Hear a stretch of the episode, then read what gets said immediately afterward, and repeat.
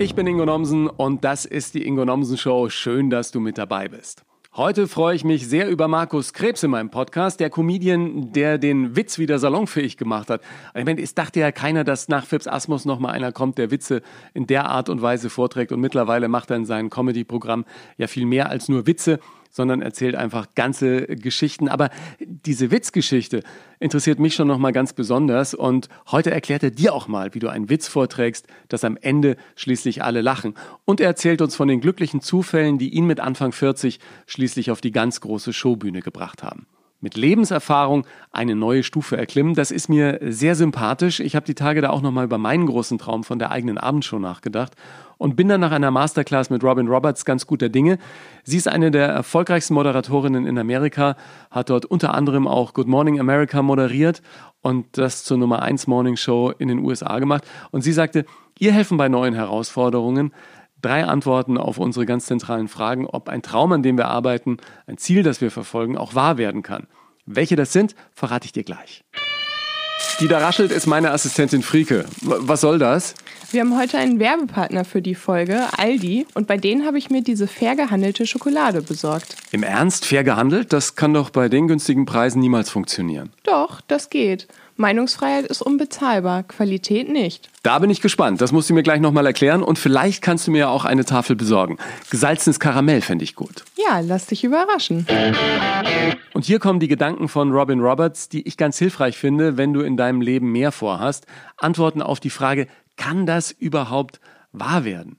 Erste Antwort, sagt Robin, ja, kann alles passieren. Finde ich klasse. Äh, zweite Antwort, äh, nicht jetzt.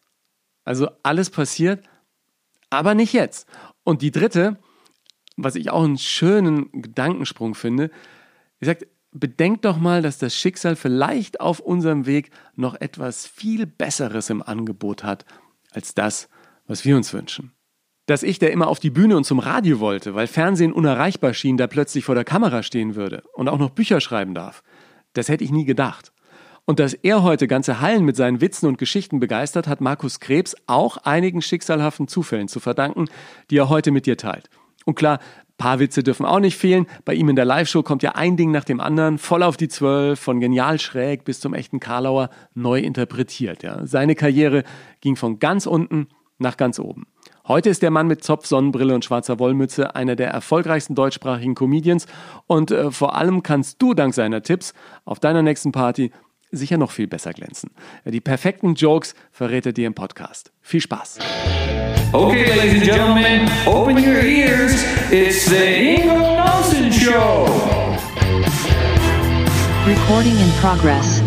Grüß dich, Markus. Hi. Hi, moin. Ja, guten Morgen. Wir haben jetzt 11 Uhr, äh, da wir aufzeichnen. Du bist gestern aufgetreten. 11 Uhr ist für dich eigentlich noch äh, vorgezogenes Frühstück, oder? Ich war noch nicht frühstücken. Das ist, äh, ist noch nicht äh, der Fall gewesen heute. Aber äh, ist äh, tatsächlich, wir hatten gestern noch eine Aftershow-Party und äh, die war noch ganz schön. Äh, ich bin noch nicht ganz da. Meine Augen habe ich noch im Bett liegen gelassen. also, äh, aber für, äh, für die Aufnahmen bin ich da. Äh, ich muss kurz noch, wir lassen ruhig weiterlaufen. Hier ist ein Schild, weil ich nicht lesen kann. Ich habe meine andere Brille nämlich nicht. äh, da steht immer mit dieser Website genau. Das Meeting wird aufgenommen. Und weg. Alles gut. Also, jetzt da, jetzt. Nein, nein, nein, alles, alles freu. Ich habe ja auch eine Brille nur. So ein Technik in solchen Sachen. Glaub mir da. Also ich habe mit, äh, ich, ich will Snake spielen. Das ist das Einzige. Ja, ja mit, sowas nichts zu tun. Ich habe tatsächlich noch, äh, natürlich muss ein Smartphone auch dabei haben, aber ich habe auch ein Nokia, wo ich noch zwischendurch mal Snake spielen kann. Ich bin äh, oldschool, sag ich mal da. Wo wärst du denn heute überhaupt, wenn du nicht äh, Comedian wärst? Das ist eine gute Frage. Äh, Im Knast oder? nee, ich weiß es wirklich nicht. Also äh, äh, ich wüsste nicht, was ich mache. Ich hatte hinterher äh, sehr viele Jobs gehabt, äh, der mir sehr viel Spaß gemacht hat. Ich hatte vier Jahre behinderte Kinder zur Schule gefahren. Äh, das äh, war ein äh, dieses Vertrauen, dann, was man dann bekommen hat. Das war hat mir sehr viel Spaß gemacht. Äh, da habe ich auch den Anruf damals bekommen, dass ich zum Comedy Grand Prix eingeladen werde während so einer Fahrt. Und äh, aber jetzt will ich auch nichts anderes mehr machen. Ja. Jetzt mal das und äh, das bleibt auch so. Und wenn ich jetzt für andere schreibe äh, oder irgendwas, aber irgendwie werde ich mit diesem äh, Beruf immer in, äh, in Zusammenhang bleiben. Den Comedy Grand Prix hast du ja dann auch gewonnen. Und wenn man sich deine Biografie durchliest, im, im Netz steht ja irgendwie eine ganze Menge Fußballfan, Duisburg, Hooligan. Das bringe ich mit dir überhaupt gar nicht geistig in Verbindung. Ich denke, wie, wie kann der Mann einfach so auf andere losgehen? Es ist, äh, erstmal ist es falsch. Äh, ich bin äh, MSV-Fan und äh, ich habe mich aber nicht gepackt, wenn irgendwas passiert ist. Und zweitens ist es eben über 30 Jahre her. Ja. War aber trotzdem der Grund, warum man mich überhaupt angefragt hat, damals für den Comedy Grand Prix, weil ich dadurch eine Geschichte hatte. Ja, man kannte von mir äh, hier keine Auftritte was aus dem Netz, äh, nur durch äh, Hörensagen äh, eben, oh, der war mal ein Rabauke und jetzt macht der Comedy, dann fand die interessant. Dass ich Comedy konnte, wussten sie nicht. Ja. Habe ich denen dann bewiesen. Die Comedy bei dir fing auch an in diesem Mikrokosmos Kneipe. Kannst du dich noch an deinen ersten Auftritt erinnern? War das einfach Jokes für Kumpels erzählen oder wie hat sich das ergeben? ich war an der, an der Kasse beim Niederreichen Comedy Preis. Das war, äh, hat mein Bruder äh, damals veranstaltet und es fiel jemand aus. Moses W. aus Essen. Der fiel aus. Und dann hat mein Bruder gesagt, pass auf, kannst du nicht ein paar Witzkes erzählen, damit die Ws zu viert sind auf der Bühne und dass wir das Halbfinale zu Ende spielen können da. Und das habe ich gewonnen und habe das ganze Ding gewonnen. Und äh, dann habe ich gedacht, auch wenn den Leuten das gefällt, dann bleibe ich dabei. Ja, dann habe ich meiner Mutter das gesagt, die hat gesagt, hey, dann können wir dich ja weiter finanziell unterstützen. Und das war schon mal ganz gut. aber äh, seitdem äh, mache ich das, hatte dann aber auch nur vielleicht so zehn, elf Auftritte, bevor ich zum Comedy Grand Prix überhaupt gekommen bin. Krass. Ja, Wie hast du dich? Alles, ist genauso. Äh, ich kann auf diesem Auge nicht sehen. Deswegen hatte ich die Sonnenbrille beim ersten Auftritt aufgezogen, weil ich da noch einen sehr starken Strabismus hatte, habe also sehr stark geschielt auf diesem Auge. So, das wurde mir erst hinterher äh, dann gestellt, 2012, weil ich dann erst das Geld dafür hatte. Ja, weil eine Schönheitsoperation halt ist. Und das hatte ich zu Hartz-IV-Zeiten halt nicht. So, und dann äh, hat man mir das Auge gestellt, äh, die Brille allein da nicht gut aus, habe ich eine Mütze aufgezogen, da stand auch schon Ruppert drauf. Ersten Auftritt habe ich ein bisschen mit dem Knie gewackelt äh, weil ich, äh, ich habe nicht gefühlt, dass ich nervös war, aber irgendwie hat der Knie gewackelt. Das nervte mich, also kam der Hocker dazu. Und so entstand die Figur. Das war dann der äh, Hocker-Rocker. Und die äh, ja, Geschichte ist ja dann ja. von, von 0 auf 100. Wie hast du dich gefühlt, als du plötzlich mit ein paar Auftritten im Rücken diesen Comedy Grand Prix bei RTL äh, gewonnen hattest und plötzlich warst äh, du einer von denen, die du sonst auch nur aus dem Fernsehen kanntest? Ja, ist schon richtig. Äh, ich, ich sag mal so, ich bin froh, dass ich schon in einem gesetzten Alter damals äh, von 41 war, äh, da machen sie sich, glaube ich, nicht mehr so bekloppt. Wenn du mit, mit, mit 18, 19, äh, ich DSDS gewinnst und dann sagen sie zu dir, ja, du bist jetzt ein Star, dann hast du einen Hit und plötzlich bist du wieder raus aus den Charts. Äh, ich glaube, äh, Comedy lebt länger, beziehungsweise auch diesen Humor, den ich rüberbringe, äh, der wird in jeder Kneipe so erzählt. Also Witze werden immer gerne erzählt, ein paar Jokes werden gerne erzählt. Und äh, da glaube ich, äh, dass das äh, lang, langjähriger anhalten kann. Ja, und äh, hat sich ja auch so ergeben, dass ich immer noch auf Tour bin und das macht ja auch äh, riesig Spaß. Aber äh, ich bin froh, dass ich schon mal ein bisschen ein paar Jahre schon mal, also ein paar Lebenserfahrungen gesammelt hatte, die ich dann verarbeiten konnte. Ja, hast du denn in den 41 Jahren einfach auch ganz, ganz viele Witze gesammelt oder woher kam dieses Witzewissen? Hattest das du die wirklich in dem Buch stehen, das du dann immer mit auf der Bühne hattest? Nee, nee, das äh, Buch war äh, für, für, für das erste Programm war ich mir tatsächlich noch sehr unsicher. Da saß ich aber auch noch auf dem Hocker die ganze Zeit. Da habe ich immer mal reingeguckt. Mit den Stichwörtern hätte keiner mal anfangen können, ja, die da drin stehen. Aber äh, da habe ich wirklich noch reingeguckt. Heute sitze ich nicht mehr. Der Hocker steht da noch, äh, der Tisch ist noch da, die Flasche Bier steht immer noch da. Aber äh, es ist tatsächlich so, dass ich jetzt laufe und inzwischen tatsächlich meinen Text kann. Also, ne, aber weil im, äh, wo es plötzlich losging, äh, war ich mir noch recht unsicher, sag ich mal. Und dann habe ich gesagt, nee, äh, schreib dir mal alles auf, damit du nichts vergisst und so weiter. Inzwischen kann ich mir alles merken. Jetzt hast du gerade die Geschichte mit dem Auge erzählt. Warst du jemand, der dir ja. selber irgendwie äh, so ein bisschen in Anführungsstrichen im Weg stand, weil du auch nicht so viel Selbstbewusstsein hattest, weil du diesen kleinen Makel mit dir rumgetragen hast? Also äh, deswegen, also wenn ich jetzt auf der Bühne gehe, äh, äh auch damals schon, ich äh, eine gewisse Nervosität hatte ich, äh, äh, also wo ich sage, das ist jetzt unangenehm, hatte ich noch nie gehabt. Ja, also ich bin immer raus, ich, ich weiß ja, was ich tue. Und äh, das ist äh, Karneval ist so eine Sache gewesen, weil die nicht wegen mir kommen. Äh, Karneval war ein bisschen schwieriger, da muss er wirklich 25 Minuten voll durchtackern. Aber für ein Solo, wenn sie zu, äh, zu mir selber kommen, habe ich damit kein Problem. Ja. Einzige Problem, weil ich heute noch habe, ich gucke Leute, merkst du vielleicht auch, nicht immer ins Gesicht. das habe ich aus dieser Zeit tatsächlich, dass ich Schwierigkeiten, gucke dann links und rechts irgendwo hin, weil ich eben, weil das, äh, der, der, der Muskel des Auges äh, ist immer schlaffer geworden, das Auge ging immer weiter weg. Dadurch habe ich Leute nicht mehr ins Gesicht geguckt. Ja, ja. und, und äh, da, das ist mein einziges Problem. Das mache ich heute noch. Auch wenn, wenn, wenn das Auge jetzt parallel zwar mitläuft durch die Operation, aber besser sehen kann ich ja nicht darauf. Ja. Ne? Und, äh, das ist zum Beispiel, ich date sehr gerne, das ist da immer ein Problem bei diesem räumlicher Sport. äh, ich kann es ganz gut, aber ich muss mir merken, wo ich stehe und wie mein Schwung ist. Und andere gucken halt, wo, wo die Tafel ist. Krass. Wie ist es, wenn man mit 41 plötzlich beruflich in so einem äh, Bereich durchstartet, wo man dann auch für viele andere der Star ist und so? Hast ja bis 41 in Duisburg gewohnt, wohnst da immer noch, hast immer noch deine alten Kumpels. Wie sind die mit deinem Erfolg klargekommen? Ist ja bestimmt für die am Anfang auch nicht einfach gewesen, oder? Wie hat sich das entwickelt? die haben gesehen, dass ich äh, weiterhin ganz normal ticke. Ja, und äh, die äh, fahren ja heute auch noch manchmal mit. Äh, äh die, die, die, Clique, sag ich mal, ist ja so zusammengeblieben, ja, äh, die wir damals schon hatten. Also da ist, die haben gesehen, ich heb nicht ab. Bei denen ist keiner, der durchdreht. Also ist alles gut. Ja, ne? also man muss sich jetzt an neuen mit dem Management zum Beispiel, was ich hatte, sehr, sehr, sehr schnell befreundet, alles nur per Handschlag, wunderbar. Das hat mir Spaß gemacht. Äh, ich habe nirgendwo irgendwie was vertraglich oder irgendwie sowas. So, wir sind Freunde und das funktioniert. So, und so ist mein Leben auch immer gewesen. Ich muss jemand vertrauen. Und dafür brauche ich keine Unterschrift auf irgendwas. Ja, wir müssen auch jederzeit sagen können, nee, das klappt nicht mehr und dann ist Feierabend. Und das ist ja in jeder Freundschaft genauso, auch wo du merkst, der ist nicht mehr auf deiner Wellenlänge. Manche sind ja auch stehen geblieben irgendwo. Und äh, äh für mich ist das immer so, ich muss euch vertrauen können und das funktioniert. Ja. Und du hast ja mittlerweile sogar deine eigene Kneipe. Äh, stehst du da auch noch drin und zappst und probierst Jokes aus? Das mache ich manchmal. Und das mache ich zum Beispiel mit meiner Managerin zusammen.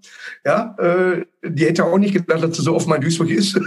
ne, aber äh, es macht unheimlich Spaß. Und wir können den, äh, den Raum natürlich auch für, für Podcasts auch benutzen und äh, haben letztes Mal zum ersten Mal Podcast mit Publikum aufnehmen können. Äh, ich wusste vor, vor Corona wusste ich gar nicht, was ein Podcast ist, sage ich ganz ehrlich. Und jetzt haben wir inzwischen schon über 70 Stück aufgenommen. Also äh, und dann die Leute dadurch kennenlernen. Äh, Markus Maria Prophetlich, Tom Gerd und so, das war natürlich sehr, sehr schön für mich, dass ich mit solchen Leuten mal in Kontakt trete und äh, dass wir mal eine halbe Stunde quatschen können. Da ist ja äh, Weltklasse. Du lernst ja auch durch deinen Podcast, lernst ja auch Leute kennen, äh, äh nur durch den Podcast, sonst wäre wär man da nie drangekommen, sag ich mal. Oder sonst hätte man nie so ein Gespräch. Ja, was mich bei dir ja besonders interessiert, ist dieses, äh, also ich, ich finde ja diese Kunstform des Witzeerzählens, die du ja per Excellence beherrschst, indem du uns da einen nach dem anderen um die Ohren knallst. Ich habe dich live gesehen im Savoy in Düsseldorf, das ist jetzt auch schon ein paar Jährchen her, aber da hatte ich auch, ey, den, dem kann sich einfach keiner entziehen, ja. Also egal, ob das jetzt irgendwie äh, ein alter Karlauer ist oder ein, ein neu äh, formatierter sozusagen. Die Leute sind einfach spätestens nach fünf Minuten liegen die alle unterm Stuhl. Was glaubst du, macht das aus? Was, was macht einen guten Witz aus und wie bringt man einen guten Witz so rüber, dass die Leute auch wirklich lachen? Ich glaube, äh, die äh, Leute sehen auch, dass ich das gerne mache ja, dass ich gerne Witze erzähle. Dann erzähle ich äh, tatsächlich Witze, wie gesagt, auf meine Art, beziehungsweise äh, bringe auch immer wieder neuen, wo ich mich sehr darauf freue, dass ich sage, probier mal den aus. Aber die Pause ist zum Beispiel sehr wichtig oder die Betonung ist sehr wichtig. Ja, dass du äh, in einem Witz es sind zehn verschiedene Leute, die erzählen denselben Witz. Beim einen denkst du, was ist mit ihm, beim anderen lachst du dich kaputt. Ja, das ist eben so. Und äh, äh wofür ich für, äh, früher kritisiert worden bin oder auch in der Schule äh, rausgeschmissen worden bin. Äh, heute mache ich das beruflich, also so schlecht kann alles nicht gewesen sein. Und äh, deswegen, äh, es ja, sind ja nicht nur Witze, sind ja auch die Geschichten, die da, äh, man musste, man muss wirklich mal live dabei gewesen sein, um zu sehen, was da alles dann passiert. Im Fernsehen sind ja immer nur so sechs Minuten, wo man denkt, oh ja, das ist der Witzerzähler. Damit beleidigt man mich nicht. Ja? ja. Ich bin gern Erzähler. Aber das Ganze drumherum, auch wenn die Geschichten so, ob die WG-Nummer ist, die, die Reeperbahn-Nummer oder so weiter, die sind ja alle passiert. Ich habe sie dann eben nur auf meine Art und Weise erzählt.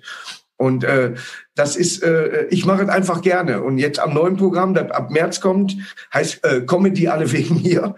ja, da freue ich mich total drauf, wirklich, weil äh, ich den Blödsinn, äh, der mir so einfällt, dann da in Geschichten bringen kann. Und das ist wichtig. Ich habe so eine Zettelwirtschaft zu Hause und dann schreibe ich mir halt einen Text daraus. Waren dann am Anfang die ganzen Jokes auch in der Kneipe so erlebt, dass ein halbbesoffener, also die, die können ja sehr lustig sein, wenn auch oft ja. ungewollt, irgendwelche Dinge erzählt, wo du sagst, oh Moment mal, ich schreibe die erstmal mit, bevor ich äh, hier weitermache. Das erste Programm äh, Literatur unter Betäubung, weil äh, viele Leute so voll waren, dass ich tatsächlich mitgeschrieben habe. Ja, wenn, wenn äh, äh, einer kam, Markus, du bist einer der meisten Menschen, die ich kenne, dann habe ich das natürlich aufgeschrieben. Ja, ich habe auch den Bekannten, der eben beim Kniffeln die Chance gestrichen hat. Den gab es wirklich? Den gab's, den gibt's immer noch. Ja, der hat auch schwer am Helm. Aber er, er sagt selber, dass er der Vollpfosten ist. Also das beweist schon alles. Nur äh, ich habe zu ihm keinen Kontakt. Toi, toi, toi, ich habe keinen Kontakt mehr zu ihm. Aber andere tragen mir manchmal Geschichten von ihm noch weiter. Nur, aber diese Panne-Denkerei, genauso äh, denke ich auch. Ich äh, drehe Sachen einfach nur für mich um, dass sie lustig werden. Was ist dein... 30 und drei Tage für 14 Personen, sowas zum Beispiel. Ja, zwei Zahlen nur verwechselt und schon wird's witzig. Sag nochmal. Zwei Tage für 14 Personen, eine Reise gewonnen. Äh, manchmal ist es ja wirklich nur ein Satz, ne? Also äh es reicht auch manchmal nur ein Satz. Die, die Übergangssätze sind mega wichtig. Manchmal wichtiger als der Witz an sich. Die Bemerkungen dazwischen. Ja, ich habe äh, ich hab zum Beispiel so eine Nummer, da wir haben noch äh, Glück gehabt im Flieger, zwei Fensterplätze gekriegt, nebeneinander. So, das ist dann in dem Moment witzig, ja. Ne? Und äh, das ist aber nur ein Übergang, aber der knallt, ja. Und wenn du das so taktest, äh, dass sie nicht zur Ruhe kommen, das ist dann mein Humor. Die sollen gar keine Pause haben, die sollen Spaß haben. Äh, was ist dein aktueller Lieblingswitz? Wechselt das dann? Nee, ich habe ich hab immer einen. Da sind äh, zwei, äh, den habe ich tatsächlich selber erfunden und deswegen bin ich da sehr stolz drauf. Da sitzen zwei an der Theke und der eine sagt, äh, was machst du in so einem Moment? Ja, wir machen jetzt äh, Musik im Quartett. Ja, wie viel seid ihr denn? Ja, drei Mann. Ja, wer alles? Ja, mein Bruder und ich. Du hast einen Bruder? Nö. alles, in diesem Witz ist alles drin. Ja, und das ist tatsächlich, der beschreibt alles. Hast du äh, dir als Kind diese Phipps Asmussen Nummern auch mal angehört? Äh, ich hatte mal eine Phipps Asmussen äh, Kassette gehabt, aber ich war mehr Otto Walkes oder Mike Krüger sowas. Das waren deine Vorbilder. Das waren meine Vorbilder, ja. Also äh, äh, Fips äh, äh, durch einen durch einen Arbeitskollegen, also so alt war ich dann schon, äh, bin ich, äh, habe ich das mal äh, mitbekommen. Aber äh, ich hatte dann äh, tatsächlich andere, äh, äh, die mich da ein bisschen mehr geprägt haben. Auch Jürgen von Lippe zum Beispiel, den ich bestimmt 20 Mal live gesehen habe, äh, zu dem ich heute guten Kontakt habe, freue ich mich sehr äh, drüber, weil er ein äh, super Typ ist. Und äh, die waren dann mehr meine Vorbilder. Nur kann ich keine Gitarre spielen, ich kann nicht singen. Also bleibe ich bei den Witzen. Ja. Jetzt hast du zu Hause dann irgendwie so einen Schuber mit, mit deinen Lieblingswitzen und musstest fürs neue Buch einfach nur raussuchen oder hast du... Ich habe das immer in so, in so einen Schrank rein. Ich habe so einen Schrank, da sind, du kannst dir gar nicht vorstellen, da sind zehn Ordner drin, nur Ideen.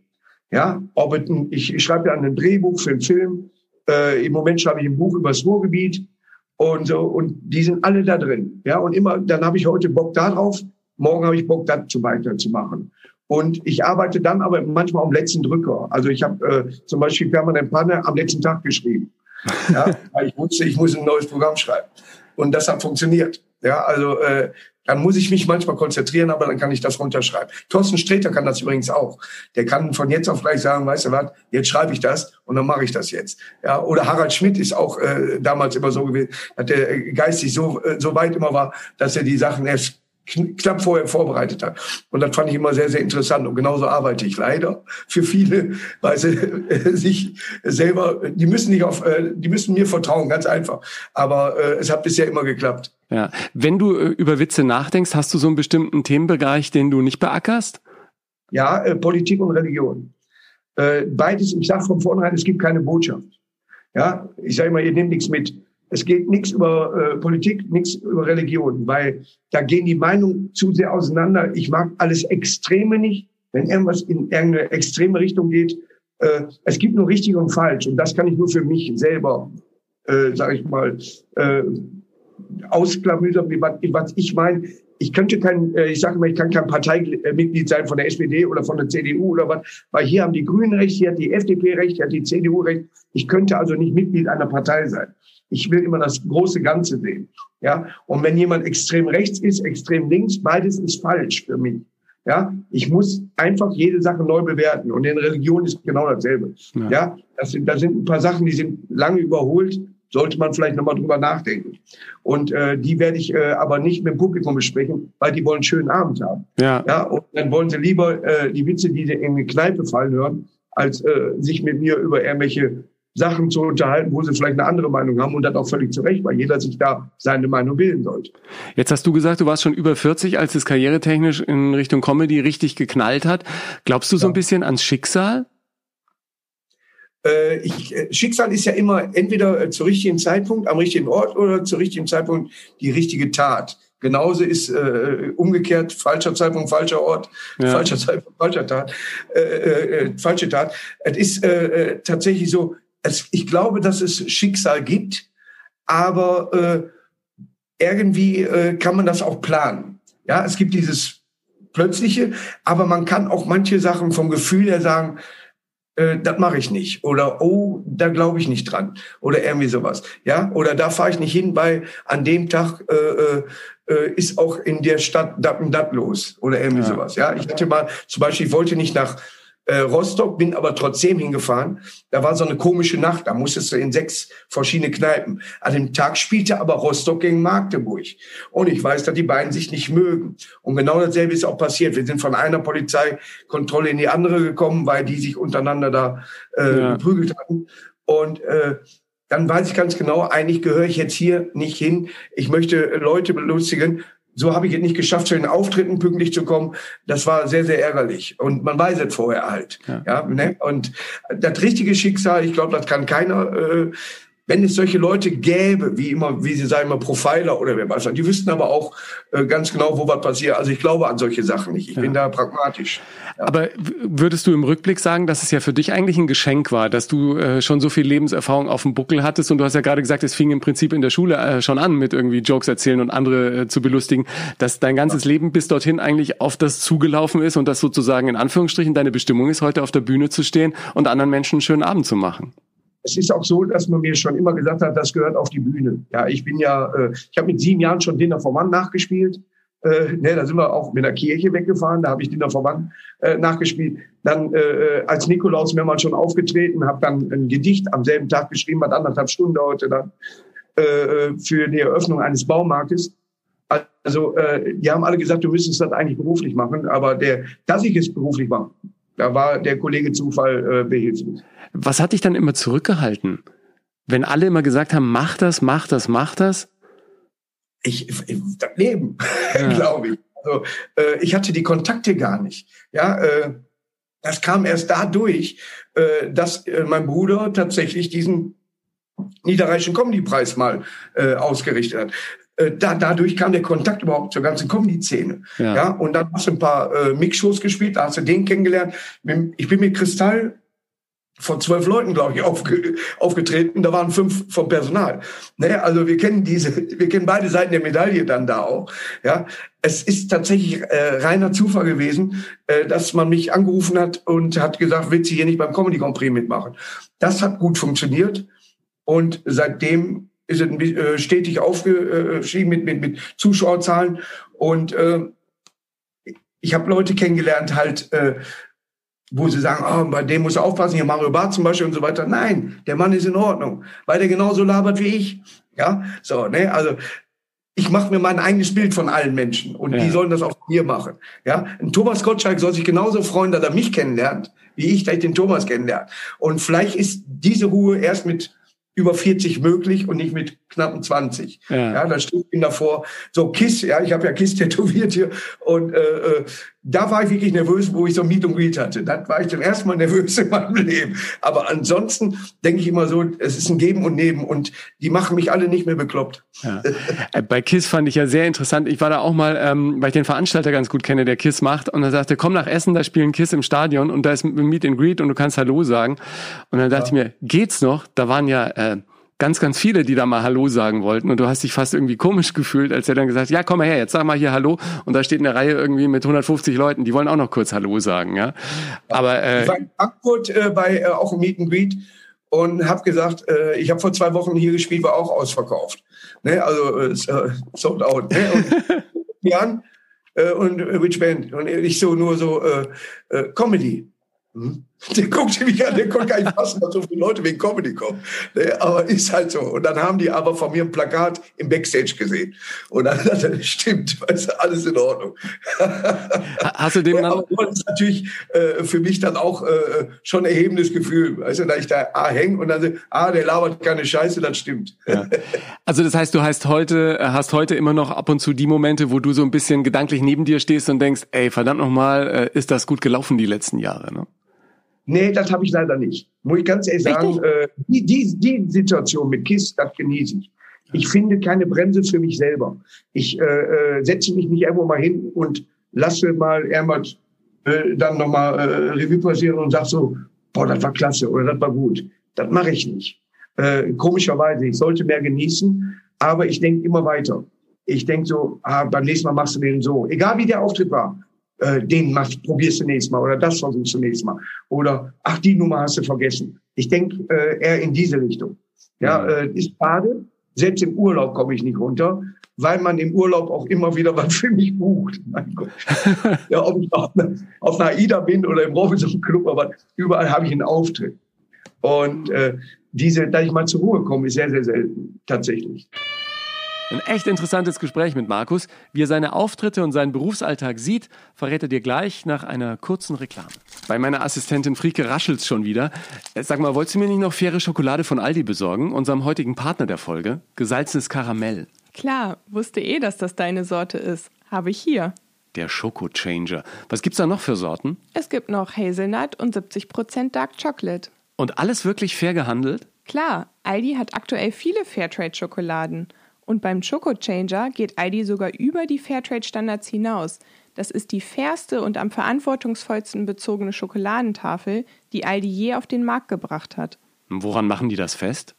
Für die verantwortungsvolle Produktion des Choco Changers setzt Aldi die fünf Beschaffungsprinzipien der Tonys Open Chain um. Was bedeutet das dann? Die garantieren unter anderem höhere Kakaopreise für Bauern, langfristige Verträge mit diesen Bauern, rückverfolgbare Kakaobohnen und gezielte Schulung und Investitionen zur Steigerung von Ernteerträgen.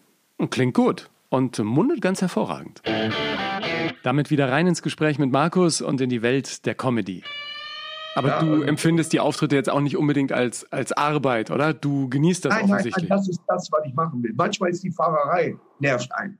Ja, dann steht sie wieder im Stau und, und wer weiß. Aber äh, sobald ich auf die Bühne gehe, äh, ist das der Schalter umgeklickt. Ja, viele kennen Olli Pocher. Olli ist ein total sympathischer Mensch, geht die Kamera an, geht bei dem Schalter um und dann labert er halt so, wie man ihn kennt. Aber er ist eigentlich ein total sympathischer Mensch. Ja. Und genauso ist es bei mir, wenn ich auf die Bühne gehe, dann weiß ich genau, was ich tue. Und so würde ich aber auch in eine Kneipe gehen. Genau so und würde das so erzählen. Ja. ja? Ich bin gestern hier in Savoy reingekommen und sage, Ruhe, ich bin da. Ja? Und dann wussten die vorne schon alles klar. Das ist, das ist dann eben so. Das ist meine Art und Weise. Ne? Manche sind ein bisschen da bisschen äh, introvertierter und äh, bei mir ist eben große Fresse.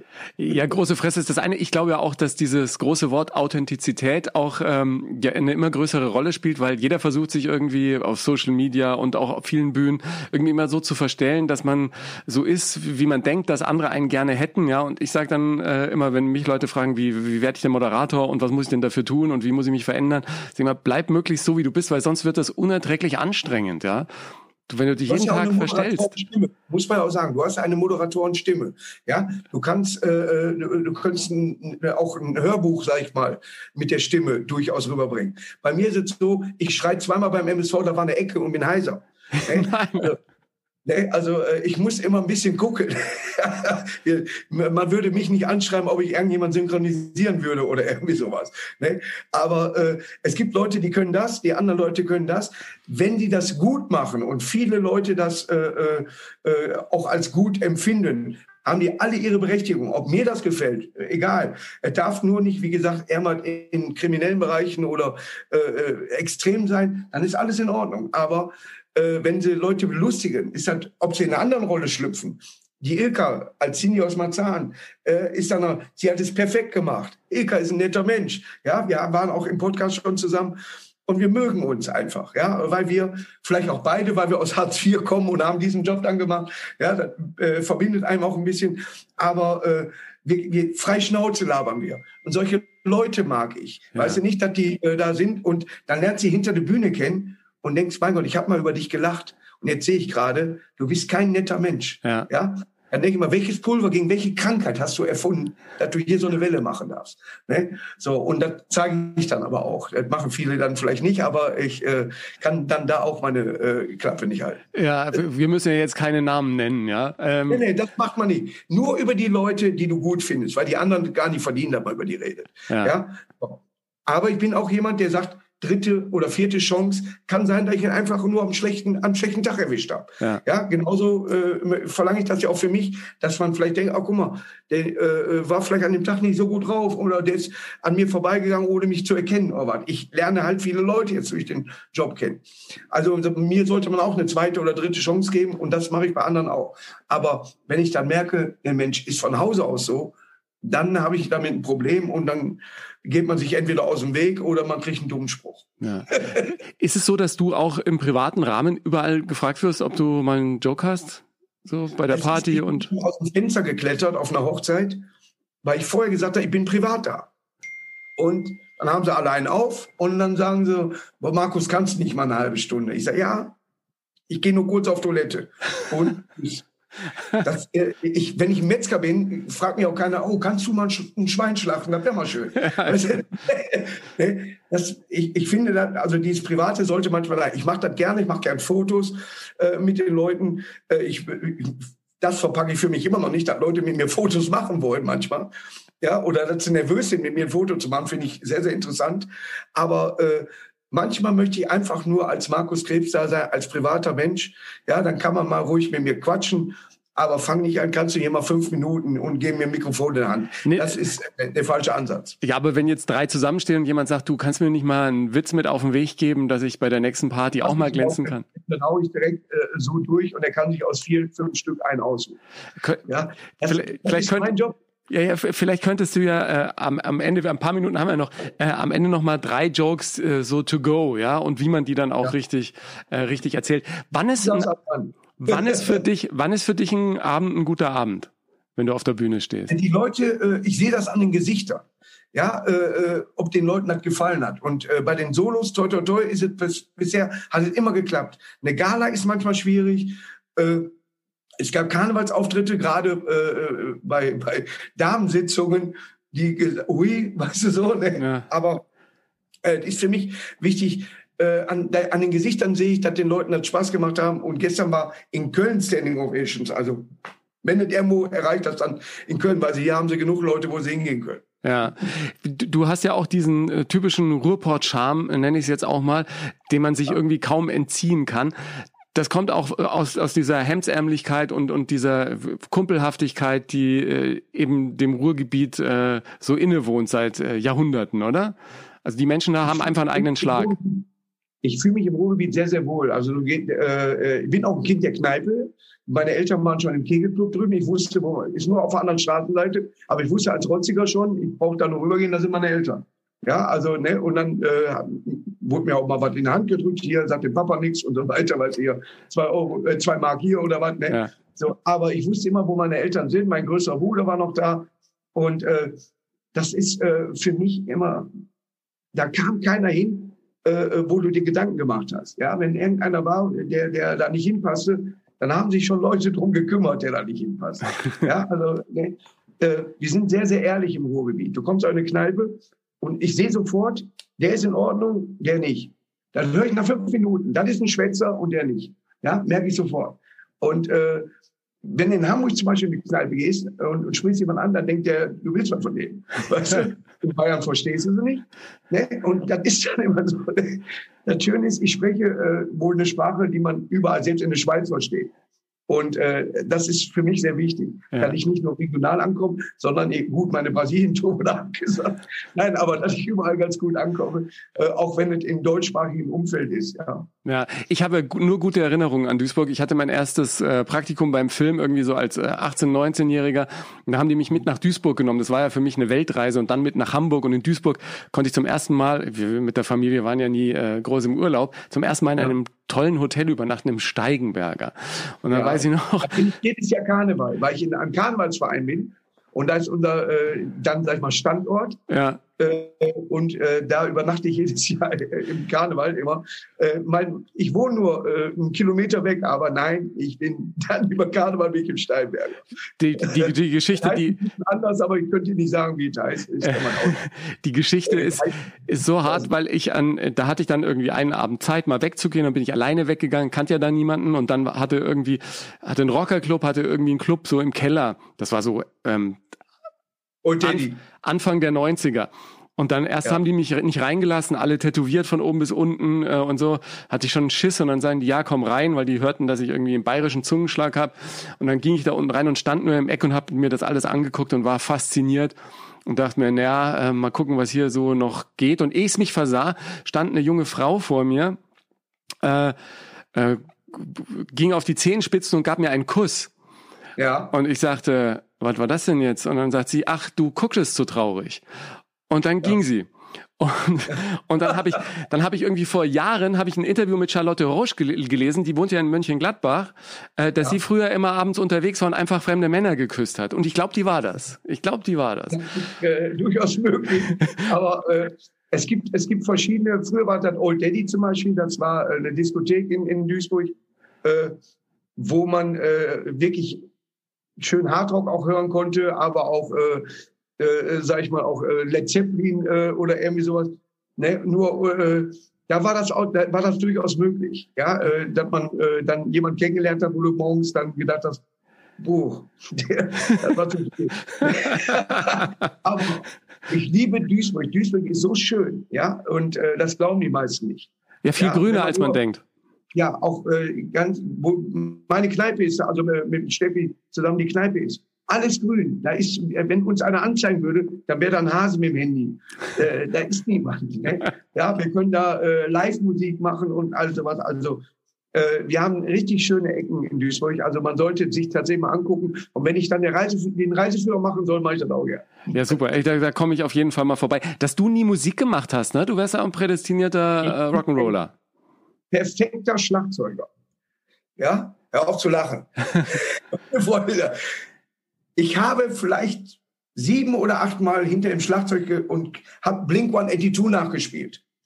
Ja, also ne, ich kann nur, ich gehöre nach vorne und Gitarre kann ich nicht. Ah. Ich schaffe es nicht. Ja, ich möchte singen, Stimme geht nicht. Ich möchte Gitarre spielen, kann ich nicht. Also müsste ich das Schlagzeug dann ganz vorne stellen, was die wenigsten haben. Ja, äh, aber äh, ich glaube, dass ich sehr, sehr gut Schlagzeug spielen kann. Äh, und äh, ist auch bei mir, ich habe so einen Partykeller, so ein, ich sag mal so ein Bällebad. Und da spiele ich dann halt Lieder nach. Ich habe hier eine Boxe, da eine Boxe, höre drei Tage nichts mehr, weil ich in derselben Lautstärke spiele. Aber äh, das macht mir unheimlich Spaß, ja. Und wenn ich dann Kiss-Lieder zum Beispiel sp- spiele, merke ich, wie einfach die sind.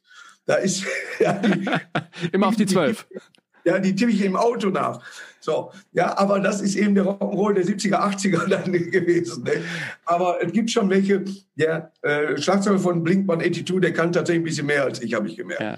Und bei den, bei den Stones ist ja jetzt wieder ein Platz frei. Also von daher. Ja, ähm, gehört, der ist leider verstorben, aber mit 80 kannst du auch mal sagen, das war's und ich habe ein geiles Leben gehabt. ja, also und der Charlie Watts hat ein verdammt geiles Leben gehabt, glaube ich. Also Ja, ja. ja, und äh, äh, er, ich weiß nicht, ob er auch sein Blut in die Schweiz hat waschen lassen. ja, der- aber wie Keith Richards. Aber äh, 80 ist schon ein Alter, wo man sagen kann, du hast alles erreicht und äh, einen Hut ab. Ja, Ja. also geile Band. Äh, äh, ich äh, mag äh, nicht alle Lieder von denen, aber äh, es gibt ein paar äh, Lieder, äh, die wurden zum Beispiel vom Motorhead auch gecovert. Die sind sehr, sehr stark und der ist zu früh gegangen, der Lemmy zum Beispiel. Äh, Ja. das, das stimmt in jedem Fall. Ich würde ja von dir auch gerne noch einen äh, Song für unsere Playlist haben, der beste Song der Welt. Was ist für dich die beste Nummer der Welt? Eine Es Kissnummer? gibt im Endeffekt, es gibt natürlich Rock'n'Roll Night von Kiss. Ja. So, dann gibt es Rock'n'Roll is King von Rose Tattoo, was sehr, sehr geil Auch nicht ist. schlecht? Äh, äh, Take It All Away von Girls School. Das hat alles an Rock'n'Roll, was geht. Ja, Girls School war Vorband lange von Motorhead, war mit denen auf Tour. Und äh, da habe ich sie äh, zum ersten Mal gesehen, ich glaube 1918 oder sogar, 1992 habe ich sie, glaube ich, erst mal gesehen. Und äh, dieses Lied immer noch, wenn, wenn wir mit dem Auto, meine Freundin ist etwas jünger als ich, finde die Lieder aber auch geil. Und äh, äh, das wird sofort knalllaut gemacht, ja. Take it all away von Girls School. Hört euch das an, das ist wirklich sehr, sehr geil. Dann packe ich das irgendwie auf jeden Fall mit auf die Liste. Jetzt wolltest du noch äh, drei Witze zum Besten geben, die man äh, mitnehmen kann auf jede es Party. Es gibt der Schöne, ich habe im Moment einen, ich sage immer zum Reinkommen. Da ist ein Vater und seine Tochter wird acht, die hat Geburtstag und er braucht ein Geschenk. Da geht er nach Toys R Us und sagt so. Äh, das, das, war jetzt schon, das war, genau, Toys R Us. Man muss einfach ja. normale Worte nehmen und sie anders aussprechen. so wie man, das steht so da. Weißt du, wir sagen auch Voivod und nicht Woolworths. Weißt du, wo geht's hin nach Voivod? Ne? Aber äh, der sagt so, ich brauche ein Geschenk für meine Tochter. Und dann sagt der Verkäufer, ja, wir haben hier eine äh, Barbie, wir haben hier eine Urlaubsbarbie, die kostet 29 Euro. Daneben haben wir eine Scheidungsbarbie, die kostet 320 Euro. Oder warum ist sie so teuer? Ja, die hat kennt's Auto, kennt's Boot, kennt's Haus. äh, solche mag ich halt äh, sehr. Zum Reinkommen. Aber, ja, aber ich mag diese kurzen Witze. Die Tür öffnet Manuel, danke Manuel. Die mag ich sehr. ja. Weil ich sehr gut finde, zum Beispiel, hört sich Panne, aber zwei Affen sitzen in der Badewanne. Und der eine sagt so, uh, uh, uh, ah, ah, uh. Sagt der andere Mann, Natur war kaltes Wasser dabei. den mag ich sehr. Ja? Und pass auf, den noch, hat einer, sitzt mit dem blauen Auge an der Theke, da kommt einer rein, sagt, wo hast du denn das blaue Auge her? Ja, aus dem Aufzug. Wie? Ja, ich stand im Aufzug und da kam eine Frau rein und hat mich gefragt, ob ich für sie die zwei drücken kann. Habe ich falsch verstanden. es so, nein, da könnte ich mich selber küssen für. es würde natürlich Frauen geben, die sagen, das ist ja latent frauenfeindlich. Aber da, da lachen sogar die Damen im Publikum, oder? Ich mache mich ja über mich selber auf der Bühne so lustig. Ich sage ja selber, ich bin kein Brett Pitt, ich bin mehr so Prickelpitt. ja. ich bin der T-Shirt, bin der T-Shirt unten im Schrank, wo du nicht dran gehst. Weißt du? Ja. deswegen, also ich versuche auch mich schon äh, da rein zu ich weiß auch, ich bin jetzt, äh, äh ich habe keine optimale Figur, aber ich fühle mich so wohl. Ja. Ich bin halt der Mann hinter Bauch, ganz einfach. Darf man denn äh, in Anwesenheit bestimmter Anzugträger oder so äh, eine bestimmte Schwelle in, in Kniehöhe nicht überschreiten oder Gürtellinie nie unterschreiten? Muss die überschreiten. Weil gerade die erzählen im Büro keine anderen Witze. Die sind vielleicht noch härter. Ja, so, ne, wenn die da reinkommen. Manchmal sind so Frauen dann dabei, die gucken erst, aber im Endeffekt gekriegt habe ich sie alle. Ne? Also nur als Witz. ne? Aber das hat eigentlich immer funktioniert. Es gibt ja auch äh, charmante Witze und dann weißt du, jetzt hast du soweit, jetzt kannst du auch einen durchhauen, der ein bisschen unter die Linie geht. Aber charmant erzählt. Charmant erzählt, mit dem charmanten Charme des liebenswerten äh, Duisburgers. Dann geht alles. Ich habe ja von vielen ja, Kollegen. Wenn du einen Witz erzählst, überleg, wie hart ist der. Also le legst du den einen anderen in den Mund, sagst du, der und der hat den Witz erzählt, oder ist er von dir? Das ist eine ganz einf ein ganz einfacher Trick. Ist der zu hart, sagst du, mein Kollege hat mir einen Witz erzählt, pass auf.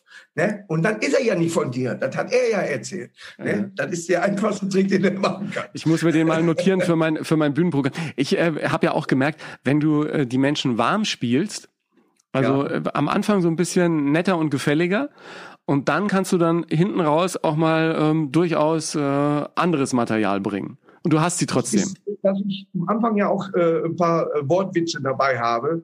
Äh, ich habe einen Vietnam-Film geschrieben mit Jürgen Klinsmann, der heißt äh, Hanoi, ist brutal. ne? Und, ne? So, da musst du erstmal ein bisschen überlegen dann und so weiter. Die haust du den Anfang rein. Du wirst nach hinten raus immer banaler, was aber auch schön ist, äh, weil du mit Witzen die Leute äh, zum Schluss gerne nochmal verabschiedest. Ja, weil die den, äh, die wollen sie sich auch behalten. Die allgemeinen Witze wollen sich behalten. Und wenn die zum Schluss machen, ist es optimal. Ja, das ist ja irgendwie der Witz bei vielen Menschen und mir geht's ja ähnlich. Du kannst dir kaum Witze merken. Ne? Also äh, ich habe in meinem Leben ja auch schon tausend Witze gehört, aber ich, mir fallen sie dann nicht ein.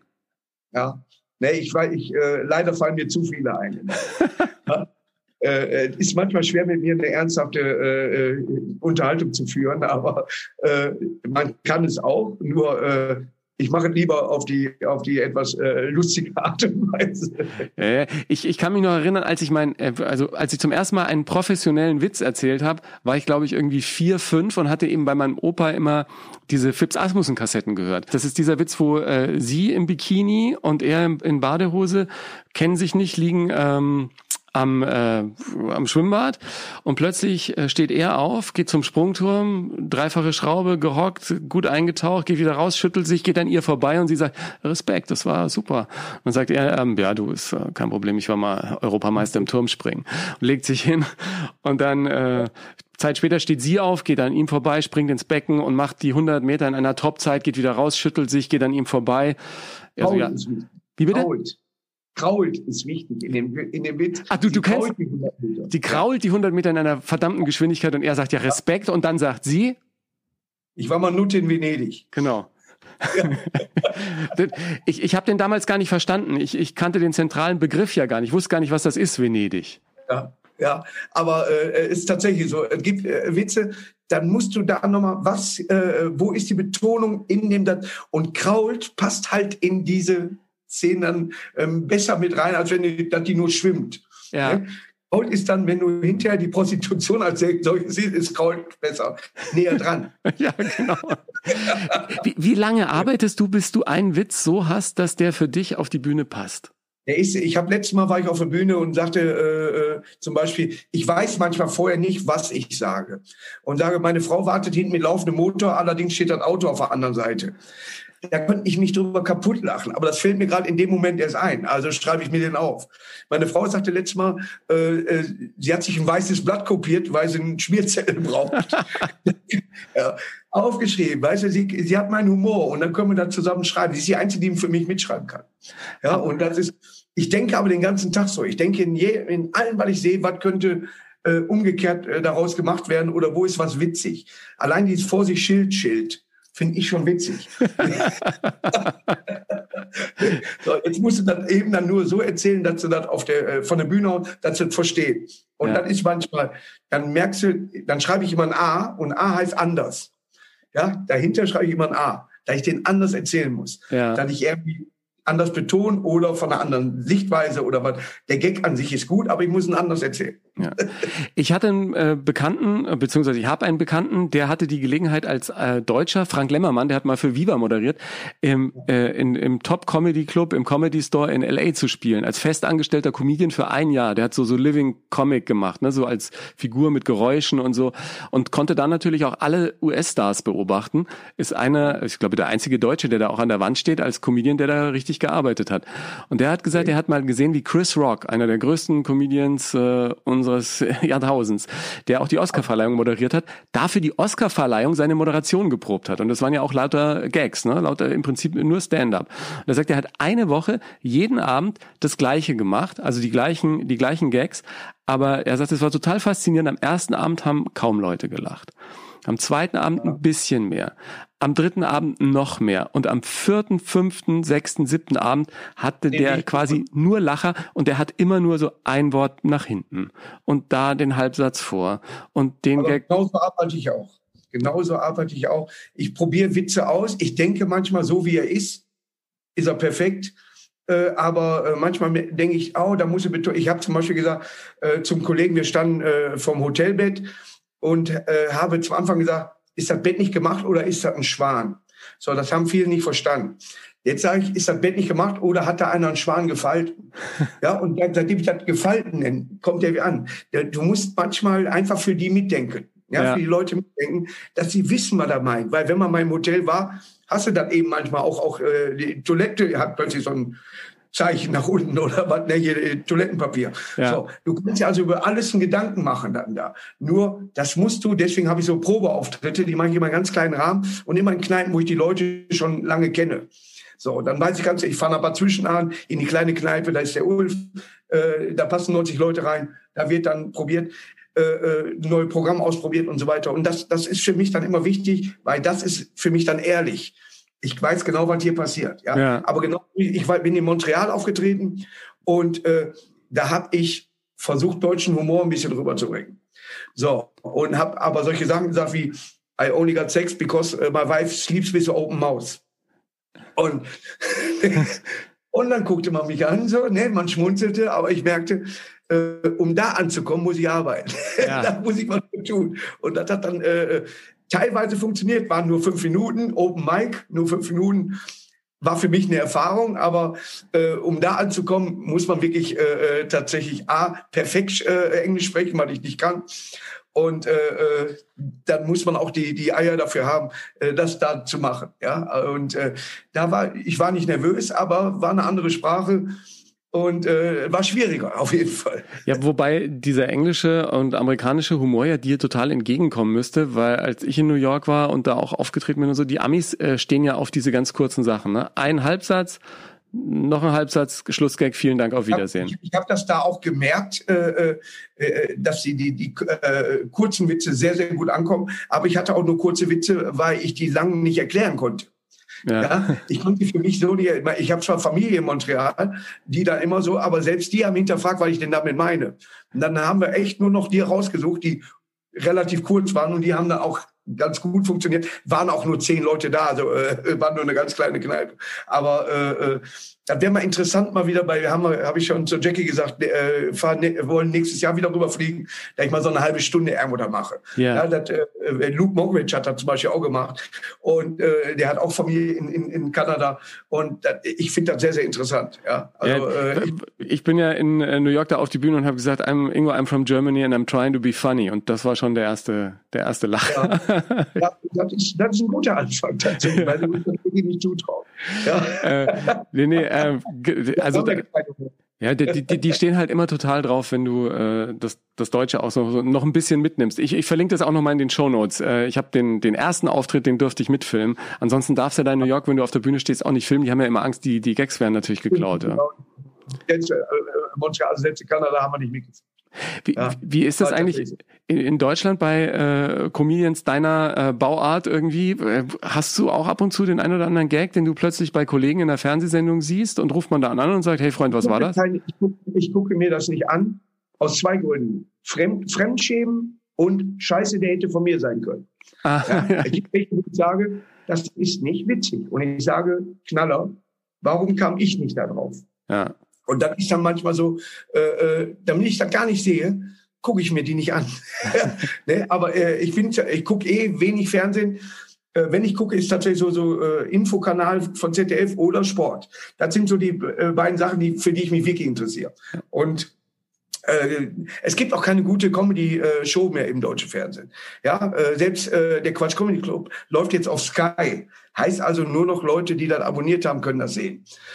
Finde ich sehr, sehr schade. Müsste wieder ein neues Format geben, wo eine Mixshow, wo die Leute zehn Minuten durchhauen können und wo auch neue Talente, die gibt's leider nicht, die Show. Ja. Warum eigentlich? Weil äh, Comedy ist ja äh, so erfolgreich. Also jetzt mit Corona ist natürlich äh, ein, ein kleines Tal auch in die Live-Szene gekommen, aber vorher, das war ja so war erfolgreich, ja wie viele dachten, dass es gar nicht werden könnte, ja. Also ich weiß nicht warum. Ob die Leute daran nicht mehr glauben oder wollen irgendwie das Besondere machen oder haben einen anderen Sendeplatz dann dafür. Äh, ich weiß es nicht. Aber äh, Sendungen wie früher auch Schmiteinander zum Beispiel äh, oder so, solche Sendungen existieren halt nicht mehr. Ja, und das ist äh, sehr, sehr schade. Ich bin immer schon froh, wenn ich Martina Hill sehe, die ich als Göttin der Comedy sehe tatsächlich. Ja, äh, äh, da bin ich immer schon mal froh, wenn, wenn, wenn ich äh, Martina Hill im Fernsehen sehe, aber ansonsten äh, passiert dann nicht viel.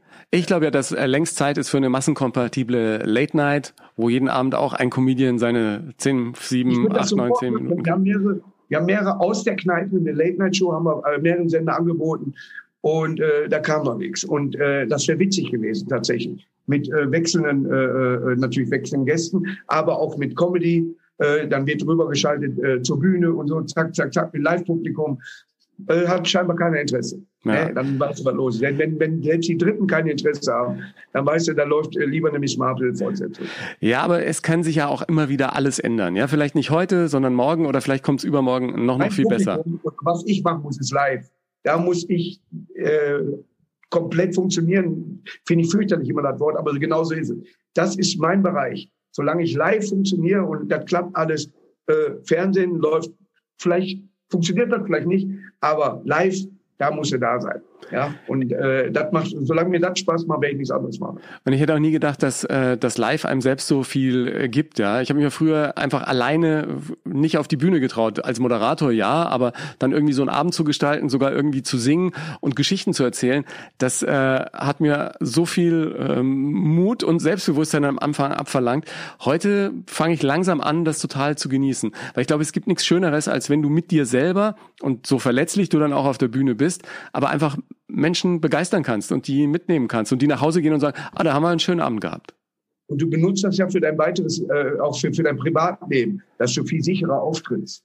Weil äh, wenn du, du ich habe, sag mal, äh, äh die Westfalenhalle, 12.000 Leute, äh, und dann gehe ich eben hier mal durch die Stadt oder irgendwie sowas. So, man, man läuft anders, man, man sieht die Sachen anders, auch relaxter. Ja, also so, ne, du hast ja eben mal äh, diesen Auftritt gehabt und plötzlich gehst du relaxter durch die Welt. Ist tatsächlich so. Also äh, man macht sich keine Gedanken, sondern guck, wo ist was Lustiges, was hier gerade genau. ja, dann, äh, bis die Westfalenhalle kommt, das wird bei mir noch ein bisschen dauern, aber bei dir steht da bestimmt schon der nächste Termin. Du bist coronamäßig auch so ein bisschen entspannt, oder? Also ihr macht jetzt eine große Biergartentour. Ich habe so viele Termine äh, und äh, ein Buch, was jetzt fertig ist, geschrieben, an den anderen schreibe ich ein Drehbuch geschrieben, Zoom äh, sehr viel, äh, YouTube gemacht, dann äh, Autokinos gespielt. Ich hatte eigentlich die ganze Zeit was zu tun. Also äh, ein bisschen ist er an mir vorbeigegangen, weiß aber, wie, wie äh, die Zähne daran äh, tatsächlich äh, geknabbert hat. Und ich glaube, dass auch gerade in der Com im Comedy-Bereich die Leute enger zusammengerückt sind. Ja, äh, dann habe ich mit Matze äh, Knob zum Beispiel telefoniert. Was kann man machen mit dem Thorsten Sträter, äh, mit dem Kristall? Äh, äh, pass auf, äh, da kannst du auftreten oder das. Man ist näher zusammengerückt, ja, durch die Situation. Also fand ich, fand ich sehr, sehr interessant, wer alles zusammengehalten hat dann. Äh, äh, von vornherein in Ordnung, aber plötzlich hatte man mehr miteinander zu tun, weil man sich ausgetauscht hat, äh, welche Möglichkeiten man hat. Fand ich, fand ich äh, äh, sehr, sehr geil. Markus, ich danke dir ganz herzlich für deine Zeit. Ich gehe jetzt einkaufen in Köln, falls mich einer sieht. ja, genau. Einen schönen Tag dir noch. Vielen Dank. Servus. Ciao. Markus Krebs, ein wirklich guter Typ. Ich verlinke dir seine Homepage bei mir in den Show Notes. Da findest du dann auch den Podcast und alle Tourdaten. Und ich verlinke dir auch nochmal die besten Witze aus dem Hockermilieu, sein neues Buch. Wenn du Lust hast, in meine Bücher reinzuschauen, die findest du dann natürlich auch. Da gibt es das erste Erfolgsmenschen, unter anderem mit der Karriere von Atze Schröder. Und auch das neue Hilfe, ich bin zu nett, das erst am 20. September erscheint. Aber wenn du mich unterstützen willst, kannst du es natürlich jetzt schon vorbestellen. Die Playlist zum besten Song der Welt findest du auf meinem Spotify-Kanal und ich fände es klasse, wenn du diesen Podcast auch mit deiner Community teilst. Vielleicht gibt es ja Menschen, die sich besonders für Comedy oder Markus Krebs interessieren. Hinterlass mir gerne auch auf Apple Podcasts eine ehrliche Sternebewertung. Das erhöht die Sichtbarkeit dieser Show und dafür bin ich sehr dankbar. Ich bin gespannt auf dein Feedback. Folge mir auf Instagram oder auf Facebook. Danke dir fürs Hören heute und bis zur nächsten Ausgabe.